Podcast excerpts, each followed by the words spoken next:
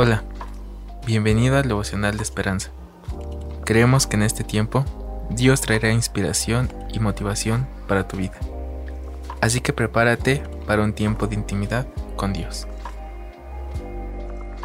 14 de agosto. Brotes de esperanza. Basado en la lectura Isaías 35 del 1 al 4. Se alegrarán el desierto y la soledad y el yermo se gozará y florecerá como la rosa. El autor nos narra. En Filadelfia, Estados Unidos, cuando lotes llenos de maleza fueron limpiados y embellecidos con flores y árboles, los vecinos también florecieron en su estado mental general. Esto fue especialmente cierto en personas con problemas económicos.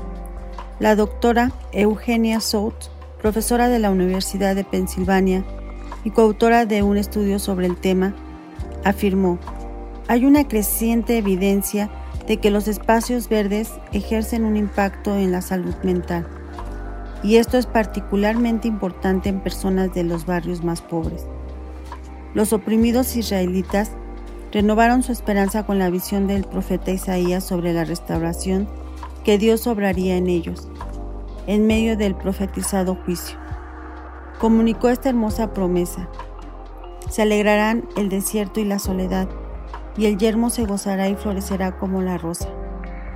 Florecerá profundamente y también se alegrará y cantará con júbilo. Cualquiera que sea nuestra situación hoy, también podemos alegrarnos en las hermosas formas en que nuestro Padre Celestial restaura nuestra esperanza. Cuando estamos desanimados, reflexionar en su gloria y esplendor nos incentiva. Fortaleced las manos cansadas, afirmad las rodillas indelebles, alentó Isaías.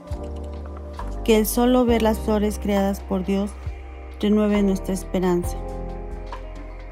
Amado Padre bendito, gracias Señor por darnos esta reflexión y poder meditar en tu palabra, Señor. Que tú serás nuestra esperanza de vida, amado Padre bendito. En esta mañana, Señor, te doy gracias por tu esplendor y la creación, Señor, y por darnos esperanza en ti.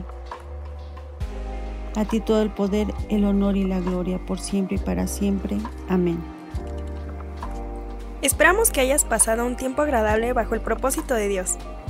Te invitamos a que puedas compartir este podcast con tus familiares y amigos, para que sea de bendición a su vida. Puedes seguirnos en Facebook, Instagram y YouTube como Esperanza. Hasta mañana.